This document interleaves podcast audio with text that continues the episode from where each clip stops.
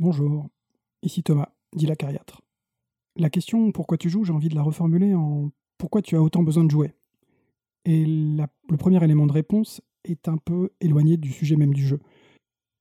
En tant qu'humain, je suis confronté à une contradiction euh, universelle, qui est d'une part d'être persuadé que je suis dérisoire, que j'ai une existence euh, très très courte sur un caillou euh, minuscule qui flotte à une vitesse folle dans un espace infini, sans avoir la moindre idée de pourquoi je suis là.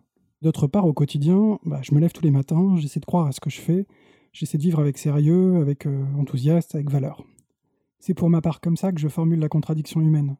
La capacité à continuer à agir, alors qu'en réalité, rien n'a de sens. En tout cas, on ne l'a pas trouvé.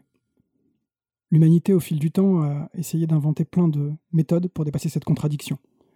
On peut parfois euh, nier qu'elle existe et se concentrer sur le quotidien, s'oublier en quelque sorte dans le quotidien. On peut s'inventer un but, une destinée euh, qui, qui, nous donne enfin une raison d'exister. On peut croire à un miracle plus vaste que ce que peut comprendre l'esprit humain. On peut s'asseoir et pleurer. On peut rire de tout ça pour ne pas se laisser abattre. Mais personnellement, la tactique que je préfère, eh ben, c'est le jeu. En effet, quand on joue, on est exactement en train de mettre en scène à une toute petite échelle cette contradiction. Quand je joue, J'agis avec sérieux. Je crois, au moins temporairement et au moins partiellement, à ce que je suis en train de faire, à l'univers dans lequel je me suis plongé, à l'histoire que je suis en train d'inventer. Et en même temps, je me regarde jouer en ayant bien conscience de la futilité de ce que je suis en train de faire. Quelque part, c'est comme si jouer, c'était donc apprendre à assumer sa contradiction interne entre la nécessité d'action et la conscience de l'absence de but.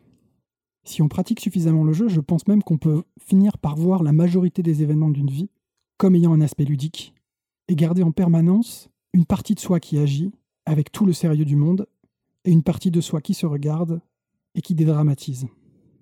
Alors en dehors de tout le plaisir que je trouve dans le jeu lui-même, je crois vraiment qu'une attitude ludique, une perception ludique du monde, est salvatrice. Et à la question pourquoi tu joues, reformulée en pourquoi tu as autant besoin de jouer, eh bien pour vivre tout simplement.